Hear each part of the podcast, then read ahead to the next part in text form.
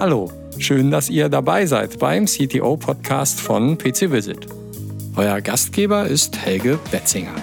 Helge ist CTO und leidenschaftlicher Softwareentwickler, Mitgründer der PC Visit Software AG und spricht in diesem Podcast mit Kollegen und Kunden über PC Visit, Entwicklung und IT.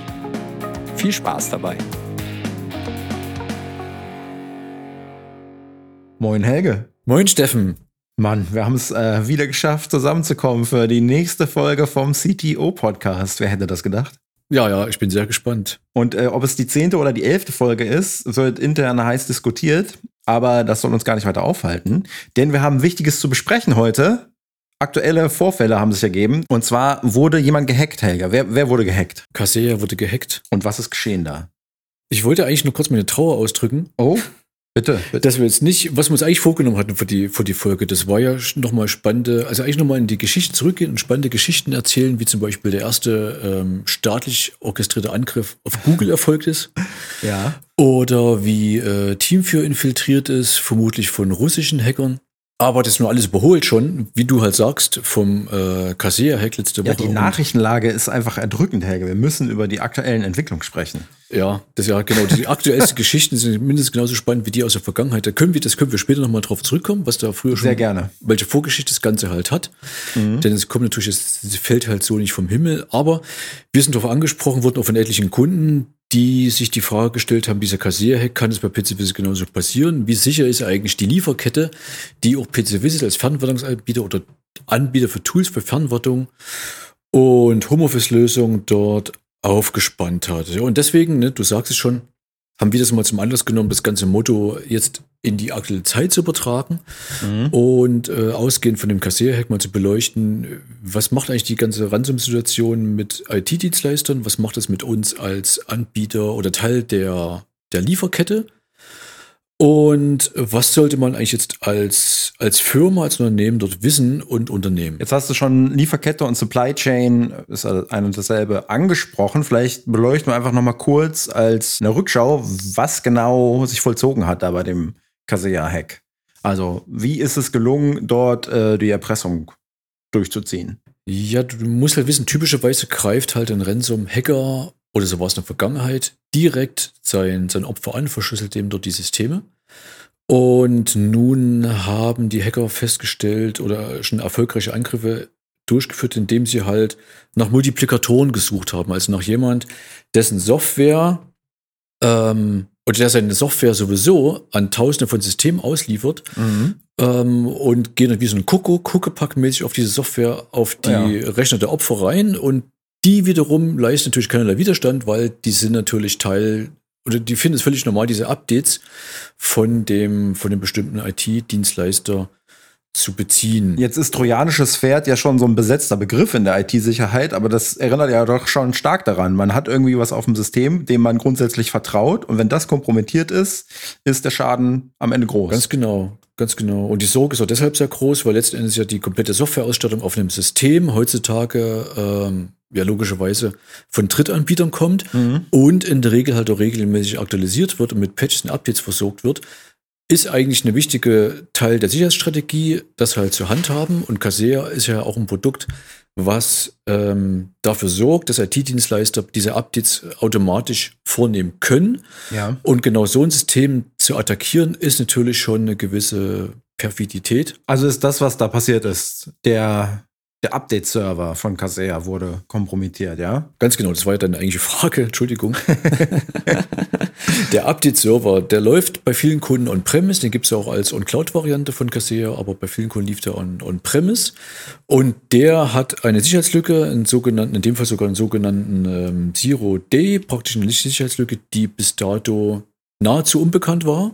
Mhm. Kaseya hat wohl schon ein paar Wochen vorher Bescheid gewusst, aber die Wochen haben da scheinbar nicht ausgereicht, die Sicher- Sicherheitslücke zu beheben. Und das Endergebnis war gewesen, dass die Lücke ausgenutzt worden ist und die Hackergruppe Schadcode in diesen Update-Server einschleusen konnte, der daraufhin bei denen, die nicht rechtzeitig die Systeme abgeschaltet haben oder nicht rechtzeitig die Warnung, es gab noch eine letzte Warnung wohl von Kaseya, ähm, die Warnung nicht rechtzeitig erhalten haben, die Systeme dort verseucht haben. Ich würde ja auch mal davon ausgehen, ne, dass diese, dass so eine Warnung gekommen ist. In den Artikeln, die ich gelesen habe, war auf jeden Fall die Ähm, Rede davon, die- dass ja, Kassea allen Leuten Bescheid gesagt hat, aber eben offenbar nicht überall rechtzeitig. Manche hat es nicht schnell genug erreicht, ist ja nicht Ja. sofort erreichbar. Das wird ja auch äh, extra an einem Wochenende ausgerollt, der oder, oder indiziert, um das halt nochmal diese, diese Ausgerollt ist aber ein guter Begriff. die, die Kommunikation sich halt nochmal zu erschweren. ja, ja. Aber ich kann mir vorstellen, die wird ja, du wirst ja als Ransom-Anbieter vermutlich genauso ein Review machen, wie wir es bei unserer Softwareherstellung halt machen. Mhm. dass da nochmal gegrübelt wird, warum halt der Einschlag nicht wesentlich größer gewesen ist. Weil zum Beispiel das Cloud-System selbst, das von Kaseya selbst bestimmte Cloud-System war ja auch infiltriert, aber wurde rechtzeitig abgeschaltet. Zum Glück, Okay. muss man halt sagen. Aber vermutlich würden die Angreifer perfider vorgehen, wäre das vielleicht nicht rechtzeitig noch erkannt und gestoppt worden. Also da haben dann wahrscheinlich auch irgendwelche Notfallpläne äh, gegriffen für solche Fälle Ja. und dann ja, zur Schadensminimierung. Aber du sagst, der Update-Server wurde da unterwandert. Was ist denn dann genau passiert? Dann haben die Kunden verseuchte Updates bekommen, oder? Ähm, es gibt auf diesem Update-Server, also die, für, den, für die Kenner, es war eine SQL-Injection. Mhm. Das heißt, es gab da einen ungesicherte, einen ungesicherte API-Einsprungpunkt in diesen Server hinein und darüber konnte sowieso benommen werden, dass der Server ähm, oder die Kontrolle der Angreifer gelang und die haben dieses Standard, ja, diesen Standard-Agent, dort eine neue Version hinterlegt, reingepackt, als, als Urgent Fix tituliert Ach. und den dann praktisch an die ganzen Clients beim nächsten Update-Zyklus ausrollen ausrollen lassen. Mhm. Und dort wurde praktisch statt dem Original-Agent dieser verseuchte Agent mit natürlich einer bösartig, bösartigen Ladung gestartet. Ja. Unglücklicherweise hat im Fall von Cassé auch gleich extrem viele Zugriffsrechte, sodass auch dort Ransom-Stop-Tools das Ganze nicht verhindert haben. Ja, und konnte dadurch halt praktisch anfangen, sein schändliches Werk zu beginnen. Und ist da dann noch mehr irgendwie in die Hose gegangen? Weil normalerweise gibt es doch sowas wie Codesignaturen oder so, oder? Die, die genau sowas verhindern sollen? Ja, darüber habe ich nichts gefunden. Also ob das Ah. dort jetzt vom Update-Mechanismus nicht geprüft wurde Ja. Oder ob die Angreifer es geschafft haben, die Codesignatur zu, äh, auch zu übernehmen und zu fälschen. Davon stand leider jetzt noch nichts und Cassé hat sich auch noch nicht geäußert. Ja. Aber so wie der Angriff beschrieben wurde, ähm, erscheint es mir unwahrscheinlich, dass praktisch der Angreifer die Codesignatur auch hatte, weil ja direkt die Update-Server angegriffen wurde und Mhm. nicht die, äh, die, die Build-Chain, was praktisch das Herzstück der Softwareherstellung halt ist. Ja.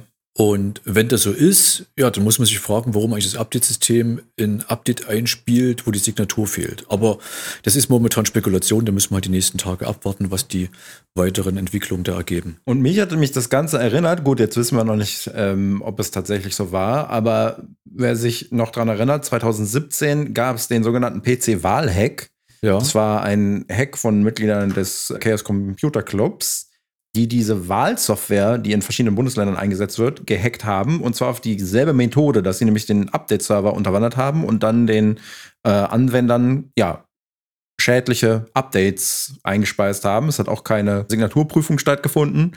Genau, und so konnte man dann eben diese Software übernehmen. Und daran musste ich denken, als ich jetzt verschiedene Artikel zum Thema gelesen habe. Aber gut, das wird sich dann vielleicht noch äh, in den Kommentaren rausstellen, was genau dort geschehen ist. das ist spannend, ne? Also wir, wir können auch dann ähm, im Laufe der Folge vielleicht nochmal drauf eingehen, wie äh, PC Visit die Updates, äh, die Updates sichert, den eigenen Update-Server halt sichert. Vielleicht kannst du uns auch noch mal ganz kurz erklären, äh, also jetzt habe ich mir Ransomware eingetreten, wie auch immer das geschehen ist.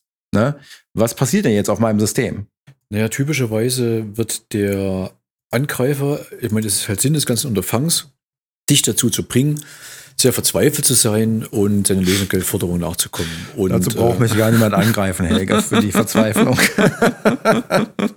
Es tut dir in dem Fall sogar einen Gefallen. Du kannst ja eh ja, Computer genau. kaufen. oh nee. Ja, okay, also, ja. Ja, aber das ist das prinzipielle Vorgehen bei einer Firma, die sieht das dann wahrscheinlich etwas, ähm, fühlt sich etwas bedrohter ne, und kommt dann in eine Präsentation, wenn die, die wichtigen Unternehmensdaten gegebenenfalls nicht mehr zugreifbar sind, weil der Angreifer Mhm. die zum Beispiel verschlüsselt. Ja. Das ist halt eine beliebte Strategie, die Verschlüsselung.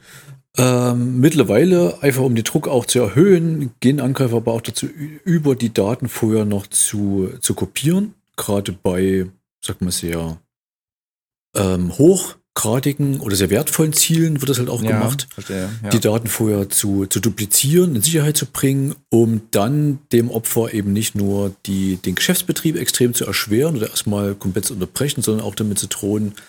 Und oft will ich das ja nicht, Geschäftsunterlagen und andere Betriebsdaten zu, zu veröffentlichen. Mhm.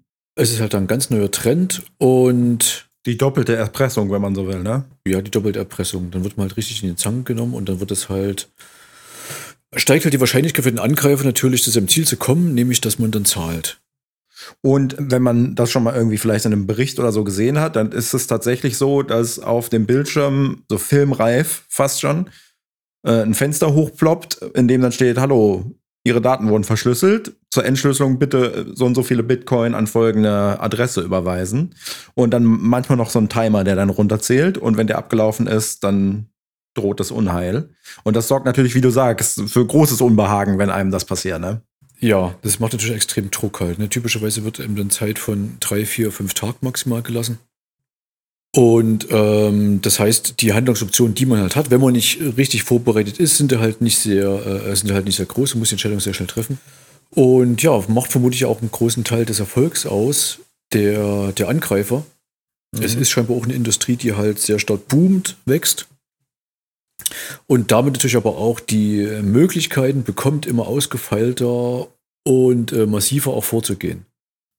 Und jetzt hast du eben schon gesprochen von äh, hochprofiligen Zielen der Hacker, also deren Daten man dann im Zweifelsfall noch entweder ja, veröffentlichen oder verkaufen kann an, Ja. äh, an, an Dritte.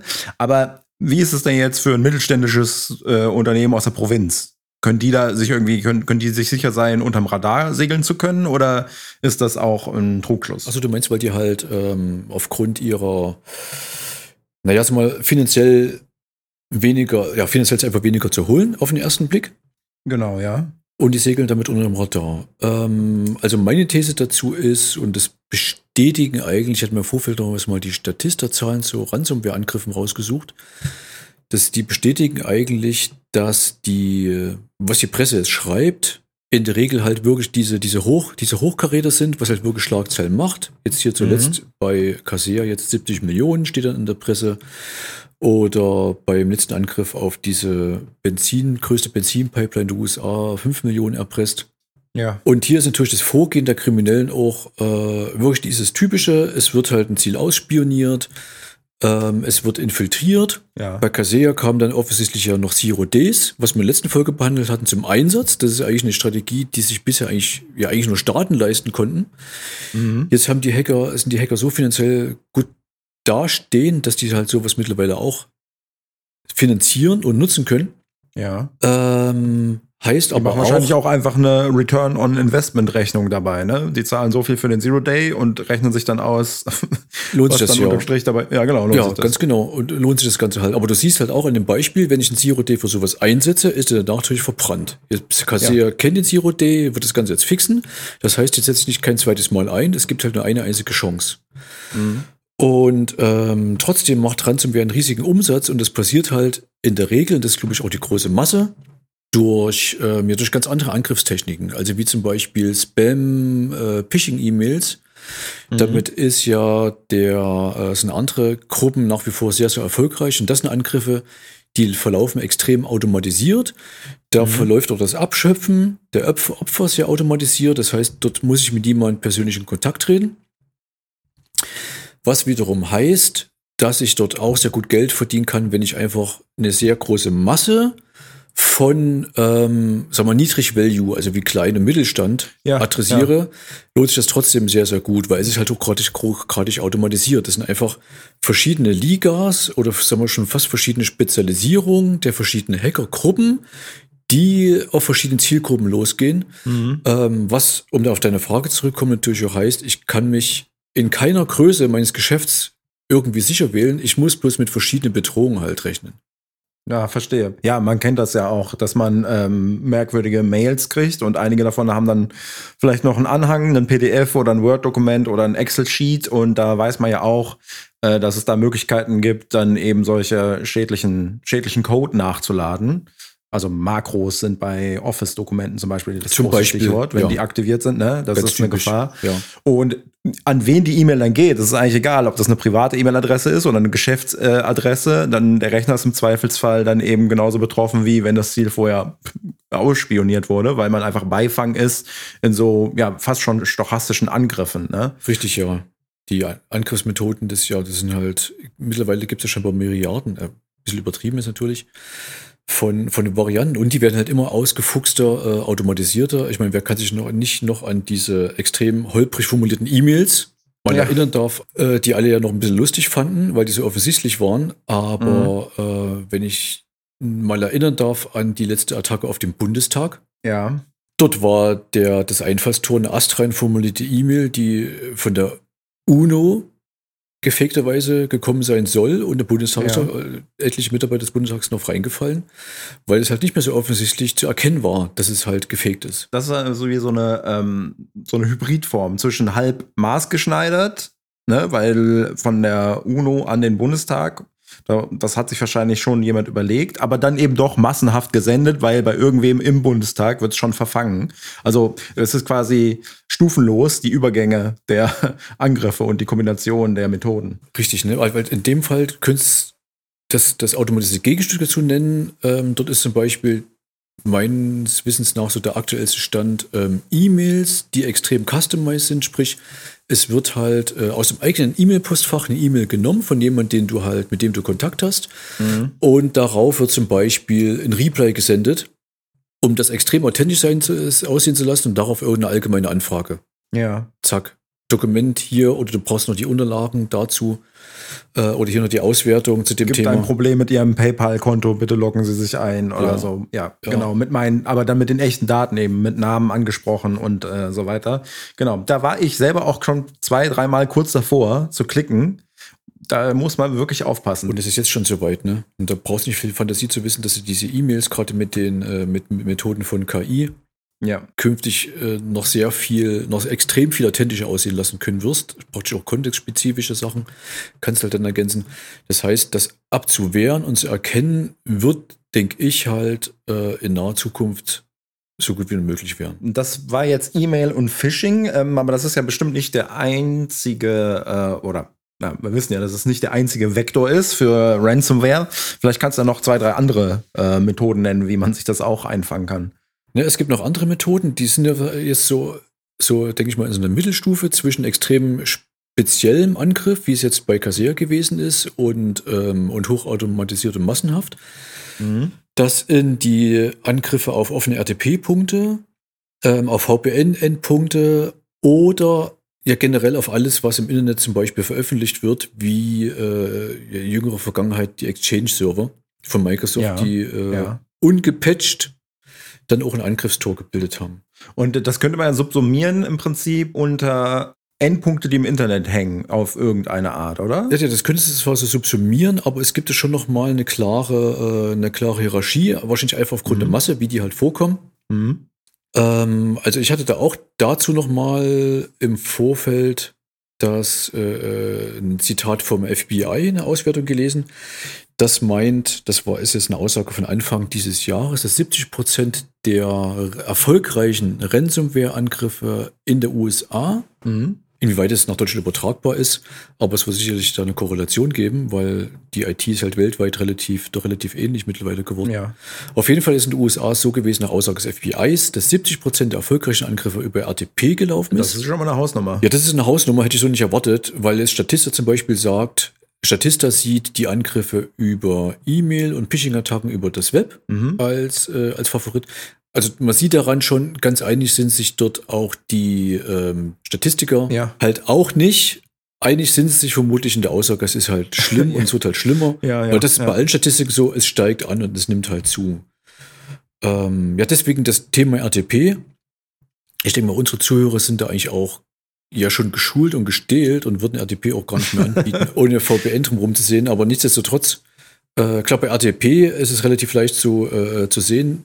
Ein, ein Schwachpunkt ist RTP selbst, wenn es ungepatcht ist, weil es werden immer wieder mal Sicherheitslücken entdeckt. RTP selbst ist ein sehr komplexes Protokoll. Ja. Ähm, hat auch eine große Historie, dadurch aber auch natürlich sehr viel an Komplexität aufgrund der Historie und immer wieder erforderliche Rückwärtskompatibilität drin, die es vermutlich nahezu unmöglich machen, das wirklich hundertprozentig safe zu machen. Ja. Nur ähm, die Sicherheitslücken kommen erst nach und nach raus, werden wir eben auch nach und nach erst nur gepatcht. Die andere Schwäche natürlich an überhaupt generell an Punkten. RDP ist wahrscheinlich auch deshalb ein beliebtes Ziel, weil es einfach extrem massig vorkommt im Netz. Ja, ja. Und der andere beliebte Angriffspunkt hier ist natürlich dann einfach schwache Passwörter oder auch gestohlene Credentials. Die schwören ja wieder zu Milliarden. Mhm. Ja, wirklich Milliarden im Internet herum. Und ein Angreifer, und hier kommt wieder Automatisierungsspiel, nimmt halt sich praktisch diese gestohlenen Credentials und spielt die einfach gegen diese Angriffspunkte durch und probiert es einfach aus. Und das passiert zum Beispiel, wenn wieder einem großen Webdienstleister die Login-Daten abhanden kommen, E-Mail und Passwort. Und dann gibt es die einfach in tabellarischer Form, gut maschinenlesbar und dann eben Skripte ähm, oder ja eben automatisierte Vorgänge, die diese E-Mail-Passwort-Kombination an Endpunkten durchprüfen und irgendwo funktioniert es dann halt. Das einfach durchprobieren, ja. Irgendwann haben sie Ja. Glück und das Ganze funktioniert. Und so war es bei der, ähm, ja, bei dem, bei dem Angriff auf Colonia, also diesen, Ja. diese Benzinpipeline in den USA jetzt vor ein paar Wochen gewesen. Dort war das Angriffstor zum Beispiel ein ja, vergessener VPN-Zugang. Mhm. Und in dem Fall war es nicht, nicht, die, nicht die Sicherheit des VPNs ausschlaggebend, sondern dass ähm, einfach die, ja, wie du es halt sagst, die Credentials halt durch Probieren ermittelt werden konnten. Ja. Aber nichtsdestotrotz, auch bei VPN gibt es das Problem, ähnlich wie bei RTP, dass es immer wieder zu Sicherheitsvorfällen, Sicherheitslücken im VPN selbst kommt. Aber es ist vielleicht nicht ganz so durchschlagend wie bei RTP, weil die VPN-Landschaft ist halt viel fragmentierter. Es gibt halt nicht bloß den einen VPN-Hersteller, Ja, verstehe. Mhm. wie bei RTP, sondern äh, eine große Vielzahl. Und das bietet vielleicht einen gewissen Schutz, dass es halt nicht so extrem ist wie bei RTP. Aber was natürlich trotzdem eine große Gefahr ist, dort sind halt zum Beispiel schwache Passwörter, vergessene Passwörter oder wie bei Colonia vergessene, überhaupt vergessene Zugänge oder Passwörter, die halt einfach gestohlen worden sind, gestohlene Identitäten und jemand, der einfach sein Passwort für zwei verschiedene Zugänge, zum Beispiel für sein, seine Web-Applikation, wo das, Ja. der Zugang gestohlen wird und für den VPN gleichermaßen einsetzen. Genau. Deswegen immer andere Passwörter und am besten alle in einem Passwort-Safe mit Masterpasswort und so weiter, die ganzen Best Practices. Vielleicht können wir dazu jetzt auch gerade überleiten. Das hört sich nämlich ja alles total furchtbar an, Helge, was du da zu erzählen hast. Was kann man denn tun, um sich zu schützen? Es lauern ja nur Gefahren da draußen im Internet, habe ich das Gefühl. Ja, zum Glück ähm, gibt es halt verschiedenste Möglichkeiten. Oder letzten Endes, es gibt halt auch nicht die, die Möglichkeit, sondern am Ende brauchst du halt schon eine, eine gewisse Strategie, Mhm. dich dagegen zu schützen. Es gibt, klar, logischerweise gibt es Tools und Strategien bei dem Thema E-Mail. Ähm, angefangen zum Beispiel von Mitarbeiterschulung, dass der Mitarbeiter in der Regel schon weiß oder vielleicht so trainiert wird. Achtung, vorsichtig, bevor ich irgendwas anklicke. Es gibt dort auch für die Mitarbeiter Hilfen, dass zum Beispiel äh, man ganz explizit verhindern kann, dass Office Makros aktivierten Dokumenten, die aus dem Internet stammen, Ja. ähm, oder auch Werkzeuge, um zum Beispiel äh, Webseiten zu, zu prüfen und auch Downloads zu prüfen, bevor die halt zum Beispiel zur Anzeige gebracht werden. Ja. Ähm, das Ganze sollte aber oder muss halt auch, und das ist die Empfehlung, die wir halt auch geben, wenn dann jemand nachfragt, wirklich Teil von einer, ähm, ja, von einer vernünftigen Bestandsaufnahme sein. Es sollte eine Strategie dahinter liegen.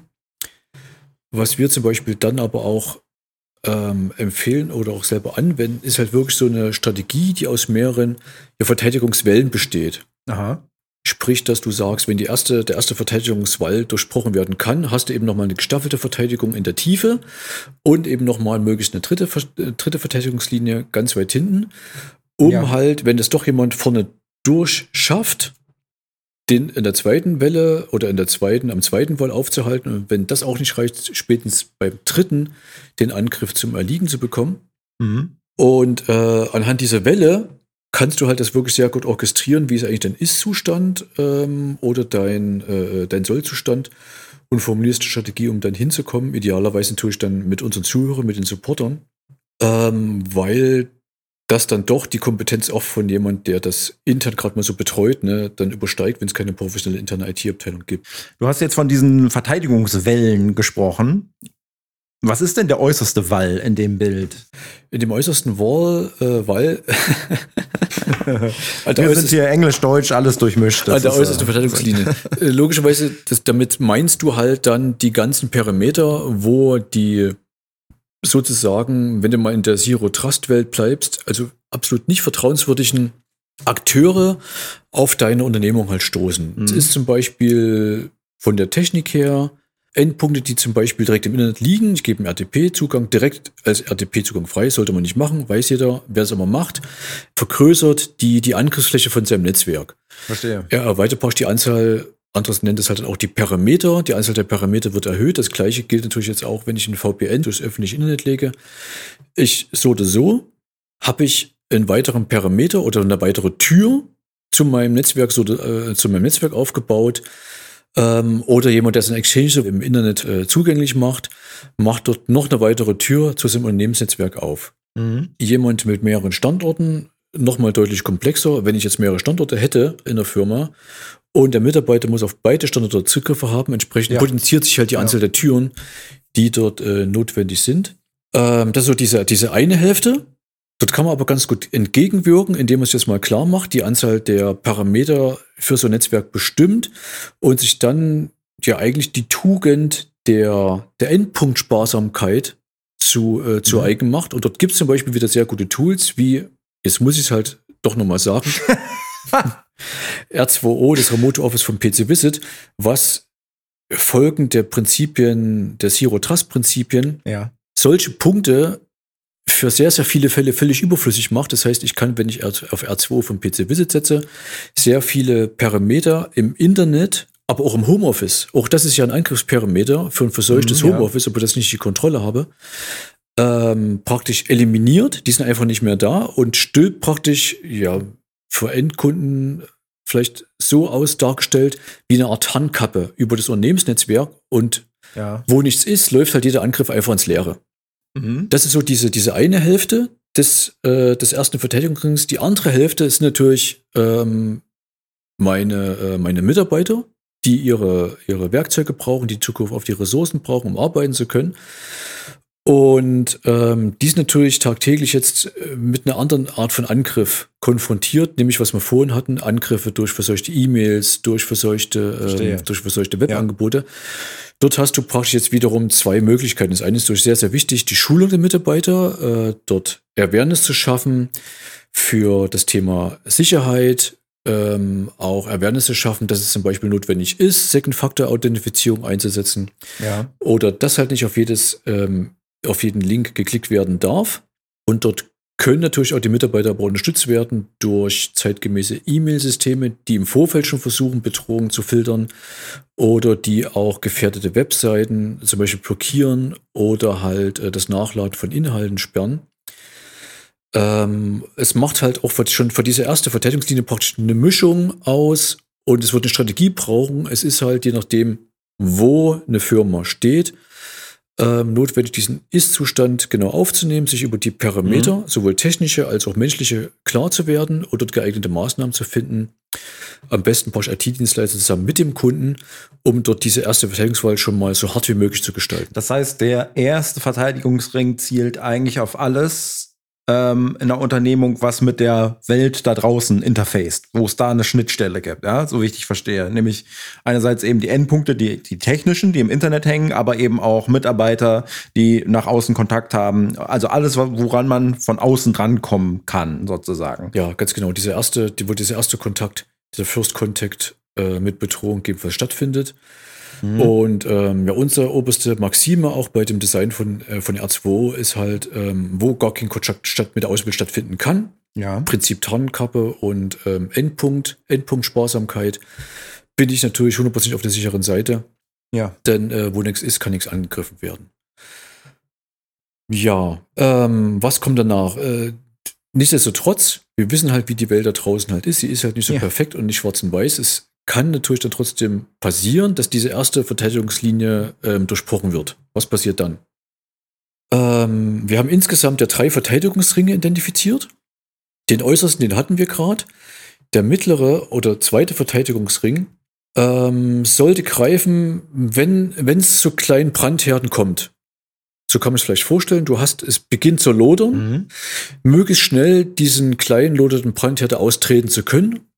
Und dazu gehören aus unserer Sicht natürlich Tools, die zum einen verdächtigen Internet-Traffic, der nach außen wiederum geht, zum Beispiel erkennen und daraufhin Alarm schlagen Mhm. können. Das passiert zum Beispiel bei Ransomware in der Regel ja relativ ähm, äh, äh, harmlos ist, wenn es keine Internetverbindung aufbauen kann. Ah, verstehe. Ja, ja, weil die versucht mit ihrem Command-and-Control-Server Kontakt aufzunehmen, von dem sie weitestgehend gesteuert wird. Und wenn man äh, das unterbindet, ja, dann kann sie nicht nach Hause telefonieren. Dann kann ich schon Verstehe. was telefonieren, ja. Und dann ist er relativ harmlos. Äh, und das ist auch ihre Schwachstelle.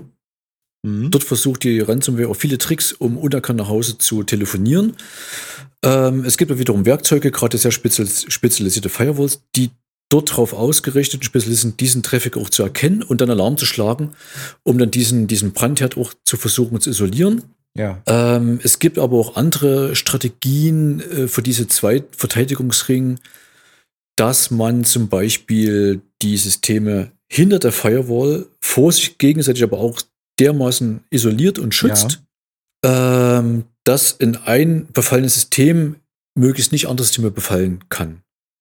Also so eine so, sogenannte Mikrosegmentierung. Da hilft zum Beispiel Okay, jetzt auch verstehe, in dem ja. Fall äh, wie der R2O, weil es nicht wie bei einer normalen Standard-Firewall der Fall ist, dass von der Firewall letztendlich alle Systeme erreichbar sein müssen, Mhm. woraufhin es oft auch der Fall ist, dass sie es untereinander erreichen können, sondern ähm, es wird nur eine Verbindung erlaubt vom Remote-Arbeiter zu genau diesem einen Zielsystem, zu seiner Workstation in der Regel, Ja. ohne aber, dass das dadurch Rechte gibt für das, für das rechtliche, restliche System. Das heißt, die Firewall des einen Systems kann komplett aktiviert bleiben. Ja. Das heißt, äh, wenn ich das für alle Systeme intern so plane und ausrolle, sind die Systeme untereinander komplett noch voneinander geschützt, sodass wir es auch dort einem Angreifer sehr schwer machen können, sich, das nennt sich dann im Fach, im Fach, äh, Fachenglisch, Lateral Movement, Mhm. es sehr schwer machen könnte, dass ein Angreifer sich von dem einen befallenen PC, wo vielleicht dann doch jemand mal auf eine falsche E-Mail geklickt hat, auf die äh, andere Systeme seitwärts zu bewegen, über zum Beispiel RTP-Schwachstellen oder halt, weil intern habe ich ja nur RTP und keine VPNs mehr, Mhm. oder erratene Passwörter. Das kriege ich halt abgesichert, zum Beispiel so, so eine Zero-Trust-Based Tools wie PC-Visit und R2O, die halt es erlauben, die Systeme untereinander komplett im System abzuschirmen, ist halt eine andere Möglichkeit, diesen zweiten Ring, diese innere Sicherheit aufrechtzuerhalten. Da wird auch richtig schön deutlich, woher der Begriff Zero Trust kommt, weil man einfach prinzipiell noch nicht mal dem Nachbarcomputer vertraut, sondern sich eben direkt von vornherein Lösungen ausdenkt, die für den Fall, für den, für den Worst Case sozusagen dem schon Rechnung trägt. Ganz genau, ja. Und gar nicht trauen darf, wenn ich von diesem Grundprinzip ausgehe beim Design der inneren Architektur des inneren Systems. Und das muss ja nicht mal so völlig sophisticated sein, dass ich jetzt jeder einzelnen Applikation misstraue oder jeden einzelnen Nutzer, weil das wird halt schnell auch sehr aufwendig, sehr komplex. Ja, Und die Erfahrung zeigt halt auch, alles, was komplex ist, wird dann von Nutzer wieder abgelehnt. ja. ja. Und da denken wir, dass gerade das R2O da einen guten Kompromiss gefunden hat, diese Benutzerfreundlichkeit mit Zero Trust zu vereinen Ja. um auch trotzdem die Nutzerakzeptanz beizubehalten. Und das soweit zum zweiten Ring. Das heißt, es gibt hier Tools und Werkzeuge, die, äh, die man auf jeden Fall in Betracht ziehen sollte. Plus auch PC Visit hat da was im Köcher, um so eine Mhm. Konzepte und Prinzipien äh, dort auch mit unterstützen zu können. Das heißt, wir kommen jetzt zum letzten Verteidigungsring. Der innere Verteidigungsring, der dritte Verteidigungsring. innerste, ja, ja. was passiert, wenn alle Stricke reißen? Wenn es halt trotzdem, trotz alles so gefilterter Planung oder vielleicht nicht ganz so gefilterter Planung, weil im zweiten Verteidigungsring dann doch noch Lücken geklafft haben oder ich nicht schnell genug Mhm. gewesen bin, das Ganze auszurollen. Mhm. Ähm, was bleibt mir dann? Ähm, in dem Fall kommen wir halt zum ähm, ja, sowohl geliebten als auch ungeliebten, äh, ungeliebten Backup und der Backup-Strategie. Es ist letzten Endes halt der, ja, die letzte Verteidigungsbastion für intern gehostete Daten und Systeme von, der, äh, von dem Unternehmen. Mhm. Ähm, wenn es halt sorgfältig ausgeführt wird, systematisch betrieben wird, ich dafür sorge, dass die Backup-Strategie auch Hand und Fuß hat, ich systematisch zum Beispiel auch teste, gelangt die Backups, gelingt es mir dann im Worst Case auch die Backups zurückzuspielen, also praktisch dieses Training auch intern durchführe. Und ähm, gerade im Hinblick auf Ransomware natürlich sehr, ja. sehr, äh, ist es sehr wichtig, dass ich diesen Backups vertrauen kann. Das heißt, ich muss auch die Backup-Strategie so anlegen, dass ich sicher sein kann, in die Backups haben sich jetzt nicht, hat sich der Ransom-Angreifer nicht nur reingeschmuggelt und lauert nach wie vor. Mhm. Das heißt, ich habe Daten und Programme zum Beispiel sauber voneinander getrennt. Das ist dann schon alles etwas Mühe, erfordert halt auch äh, Planung, aber lohnt sich dann insofern, als ich dann praktisch dann sehr schnell die, äh, die, die Daten zurückspielen kann. Und das nennen wir praktisch den inneren, den dritten Verteidigungsring, Ja. der dann zum Zuge kommt, wenn es zum Äußersten kommt und doch die Systeme verschlüsselt wurden. Mhm. Ähm, klar, der erfordert halt natürlich eine gewisse Planung und Vorbereitung und wird auch dazu führen, dass das Geschäft da trotzdem schon mal eine gewisse Weise unterbrochen halt ist. Also die Systeme dann außer dem Backup, je nachdem wie umfangreich der Befall war, wiederherzustellen, erfordert dann zwangsweise eine Zeit. Das heißt, die Systeme gehen dann down Ja, und es kann ja. im besten Fall Stunden, im Worst Case trotzdem im Wochenbereich liegen, bis ich daraus die Systeme wieder halt neu vor, vor, äh, vorgeholt habe. Aber das sollte halt der, äh, der, der, der für den Worst Case gewappnet sein, dass zumindest ich abwehren kann, dass mir Daten verloren gehen. Denn wenn das final passieren sollte, Ja. dann kann es in einigen Fällen ja praktisch zur absolut existenzbedrohend Das werden. heißt, der innerste Verteidigungsring, wenn die Backup-Strategie ordentlich durchdacht ist, ist das dann immer noch der Best Case des Worst Case des vorangegangenen Rings, wenn du so willst. Ne? ja, Also genau. die Ransomware ist da, sie hat ihr äh, Unheil angerichtet und jetzt geht's drum, bin ich jetzt verloren oder hatte ich dafür noch eine Vorsorge? Na, eine Möglichkeit soll nicht unerwähnt sein. Das machen natürlich, äh, äh, kommt auch zunehmend durch ins Spiel, dass man halt äh, bestimmte Daten überlegt, die komplett auszulagern an einen Cloud-Dienstleister. Mhm. Ähm, dann ist man natürlich sofort in der Diskussion, oder es gibt ja wieder verschiedene Aspekte. Du bist einerseits in der Diskussion, will ich es überhaupt auslagern? Darf ich das? Lasst es die Firmenpolicies zu? Ja. Dann sollte es natürlich ein Cloud-Anbieter sein, wo die Daten sicherer sind als bei mir lokal. Äh, auch da äh, muss entsprechend geprüft werden. Das war ja letztens dieser Vorfall bei dem französischen Hoster, wo dann ein ganzes Rechenzentrum Flammen aufgegangen sind und die Backups lagen dummerweise im selben Rechenzentrum. Ah, ja, das ist immer der Klassiker. Auch das ist halt kein hundertprozentiger Schutz. Mhm. Und ähm, ja, zum anderen gibt es natürlich auch Legacy-Applications, also ältere Applikationen, wo das Die vielleicht nicht zulassen. wo ne? die es vielleicht ja. auch gar nicht zulassen. Ja. Das heißt, es ist von Fall zu Fall wird es halt sehr, sehr verschieden sein. Und äh, wichtig ist halt, dass man unvoreingenommen praktisch systematisch durch diese Verteidigungsringe halt geht, entsprechend prüft, was dort halt zu tun ist und das Ganze eben dann auch, ähm, auch entsprechend unternimmt. Da hat man als IT-Supporter natürlich alle Hände voll zu tun, dann, ne? Da hast du alle Hände voll zu tun. Ähm, was mir auch aufgefallen ist bei der Analyse, bei der Recherche im Vorfeld nochmal, Ja. dass sich dann auch IT-Dienstleister schnell mal äh, aufs Glatteis führen lassen. Das ist mir aufgefallen bei der, bei der Auswertung oder dem Vergleich von Statista. Es gibt bei Statista eine Auswertung, wie finden ja diese Ransom-Angriffe statt, was wir jetzt eingangs ja erzählt haben. ja. Und wie ist da die statistische Verteilung? Und ähm, es gibt aber dort auch eine Auswertung, was eigentlich die Dienstleister meinen, was so die dringendsten Punkte sind, die sie beim Thema Sicherheit eingehen sollten. Also die wahrgenommene Bedrohung versus die reale Bedrohung. Die, ja, richtig. Und bei der Mhm. wahrgenommenen Bedrohung zum Beispiel sagen eine Vielzahl der und eine Großteil der IT-Dienstleister, es ist sehr wichtig, die Systeme zu ähm, oder die Software auf den System zu patchen und zu updaten oder auf den neuesten Stand zu halten. Ähm, wenn wir aber, aber das Bild der äußeren Verteidigungslinie ähm, da mal vor, vor Augen führen, Mhm. Dort trifft das zu, aber natürlich mit der Einschränkung der Systeme, die wirklich dort in dieser ersten Verteidigungslinie auch stehen. Ja. Wenn ich, was wir zum Beispiel intern einsetzen, in Photoshop nehme, das hat mit dieser Verteidigungslinie außen nichts zu tun. ja. Das hat auch mit der zweiten und dritten Verteidigungslinie eigentlich nicht viel zu tun. Ähm, sprich, ob das System gepatcht oder ungepatcht ist, spielt vermutlich jetzt keine große Rolle. Und das ist so bei Statista ganz gut zu sehen. Über Photoshop passieren keine Angriffe. Okay, verstehe. Das heißt, ähm, diese Blanko-Aussage, ja, alle Software muss immer aktuell sein, die hat schon ihre Berechtigung auch für die, für die, für die äh, Gewährleistung des Funktionsumfangs und so weiter, aber eben nicht unbedingt für die IT-Sicherheit. Ja, ganz genau. Das heißt, du brauchst natürlich, äh, wenn du, wenn du immer noch nach wie vor der Meinung bist, du hast RTP draußen im Internet, dann brauchst du eine, brauchst du eine gepatchte RTP-Zugänge, du brauchst einen gepatchten Exchange-Server. Ja. Das sind aber jetzt in dem Fall sogar Systeme, die Microsoft direkt selbst patcht. Weil es eben so gravierend ist, dass das geschieht, äh, in dem Fall dann. Ne? Und weil die, weil Windows entsprechende Update-Mechanismen auch fest reingebaut hat. Das heißt, dort musst Genau. du nicht mal zwangsweise ein, ein extra zus- zusätzliches Tool halt dafür einsetzen. Aber das ist nur so am Rande, ne? das war so eine Beobachtung gewesen. Das heißt, man sollte wirklich mit wachem Verstand sich das wirklich mal angucken und anhand der Verteidigungsringe schauen, was muss ich wirklich tun und was Ja. hilft mir, weil die Ressourcen von uns allen sind halt immer beschränkt. Was ist effektiv? Und wo kann ich mir den Aufwand eigentlich sparen oder was kann ich niedriger priorisieren? Das halt nur mal so als Tipp. Du sagst es nämlich schon, das Budget ist ja auch begrenzt, äh, was man aufbringen kann für jetzt IT-Sicherheit. Komplette IT-Sicherheit ist ohnehin nicht möglich und da muss man eben gucken, äh, mit welchen Maßnahmen bin ich jetzt gegen, also na, nach der Wahrscheinlichkeit gegen die meisten Angriffe gefeit. Und ja, das muss man eben entsprechend allozieren dann und dann eben ein bisschen Köpfchen einschalten. Und hoffentlich äh, helfen dann solche Sachen wie diese Podcast-Folge oder Blog-Einträge und so weiter ein bisschen dabei.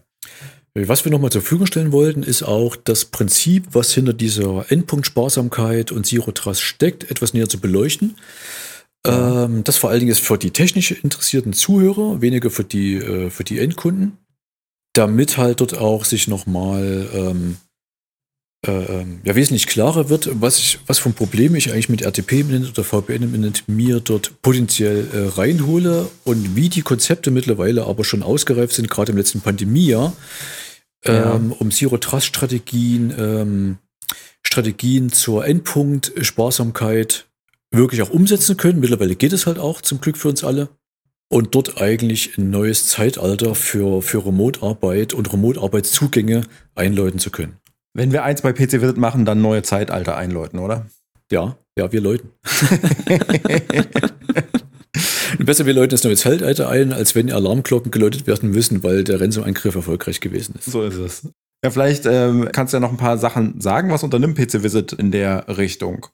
Ähm, die Ja. Sachen, die wir anbieten. Ja, das stimmt. Also wir können jetzt bei dem Bogen nochmal schließen. Es ging ja ganz eingangs schon mal um die Sicherheit der, der Supply Chain, Ja, genau. also der, der Zulieferketten. Ähm, wir sind halt natürlich, wenn so eine Sachen passieren, sehr hellhörig, um praktisch unsere eigene, unsere eigene Verteidigungslinien für unsere Softwareherstellung und Softwareverteilung auf die Schwachstellen abzuprüfen, die bei diesen Vorfällen jeweils halt eine Rolle gespielt haben.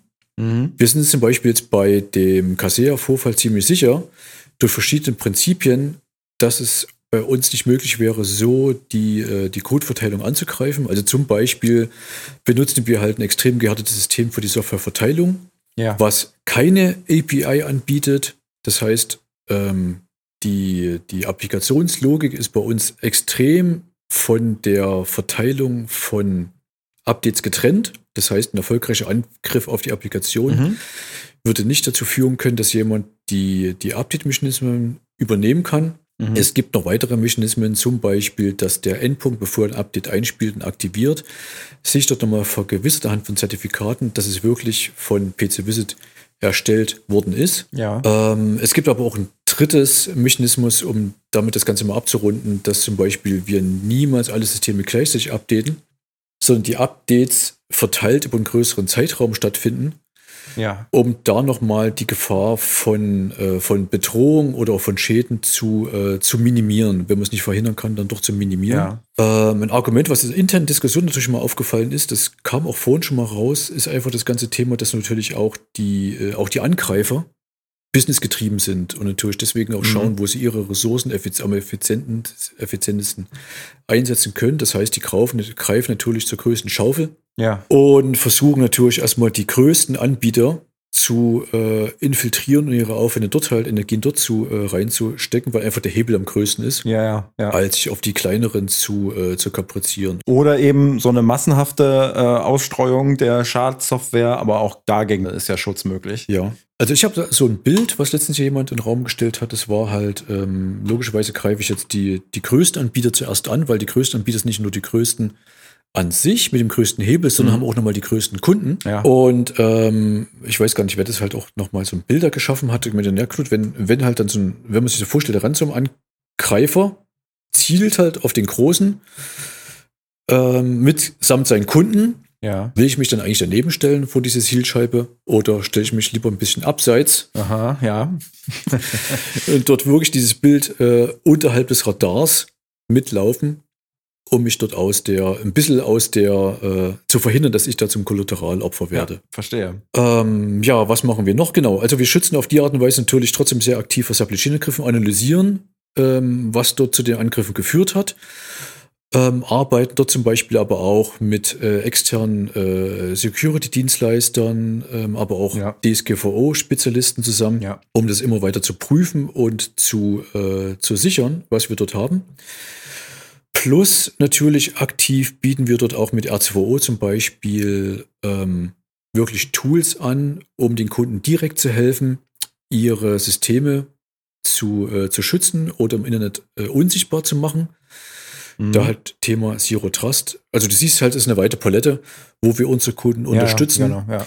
dort sicherer durch die, äh, durch die, der, der, der Rand, die Ransomwelle zu brechen. Ja, unsere Philosophie ist dann quasi so reingebacken, ne? in so Sachen wie unser R2O ähm, mit Zero Trust und das, was wir selber in unseren, in unserer Firmen Infrastruktur beherzigen, ist dann auch reingegossen in so ein Produkt wie R2O, um das eben auch nach außen äh, zu tragen. ja. Und allen zu ermöglichen. Ne? Ja, genau. Okay, Helge, ich glaube, wir haben das ziemlich umfänglich abgehandelt. Jetzt alles abgeleitet von dem jüngsten Vorfall und dann runtergebrochen, was bedeutet das für uns, für unsere Kunden, was kann man tun, allgemein und im Speziellen durch Einsatz von PC-Visit-Software. Hast du noch was, was du anbringen willst? Ähm, na, du hattest es schon erwähnt, das findet ihr dann bald im Blog. Mhm. Eine ähm, Übersicht oder auch nochmal eine Funktionsweise, wie praktisch unsere Zero Trust Strategie sich im R2O wiederfindet, wie euch das helfen kann, eure Kunden zu schützen. Und ähm, ja, was wir denken, was halt sehr, sehr wichtig ist in dem Zusammenhang auch, ähm, wenn es uns gelingt, eure Kunden dann nochmal zu sensibilisieren, mit euch zusammen eine Strategie zu entwickeln, ähm, dann profitieren extrem natürlich eure Kunden. Plus, ähm, ihr müsst euch vermutlich dann auch nicht um eure Daseinsberechtigung in den nächsten Wochen und Monaten Gedanken machen. Ich weiß, es seid sowieso schon alle Oberkant und in Arbeit, ähm, in Arbeit dort versteckt, aber ja, ja. wir hoffen, vielleicht können wir in einem oder anderen Fall einfach dafür sorgen, dass es eine schöne Arbeit ist, weil es darum geht, Verteidigungslinien aufzubauen, statt ähm, bei Ransom-Angriffen hinterherkehren zu müssen. Ja, das wäre die Hoffnung, genau. Schön gesagt. Jo, Helge, war doch eine gute Folge mal wieder, oder? Hat Spaß gemacht. Gutes Gefühl? War ein gutes Gefühl. Also ich glaube, wir haben auch äh, das gut. wirklich sehr gut beleuchten können. Wirklich auch wirklich ja. so äh, einfach, aber doch komplex genug, wie es halt bei der Sachlage halt erforderlich ist. Ja, genau. Ja, Steffen. Okay, dann würde ich sagen, vielen Dank fürs Zuhören, wie immer. Und äh, danke dir, Helge, für die tolle Folge. Und bis zum nächsten Mal. Ja, ich danke euch auch allen. Danke fürs Zuhören. Steffen, danke für deine Geduld und deine super Fragen. und hat sehr viel Spaß gemacht, wie immer. Cool. Ja, dann tschüssi. Tschüss. Danke fürs Zuhören. Das war der CTO-Podcast von PC Visit. Feedback, Anregungen und Kritik sendet ihr gerne an podcast.pcvisit.de. Alle Links und Infos zur Folge findet ihr auf pcvisit.de/podcast.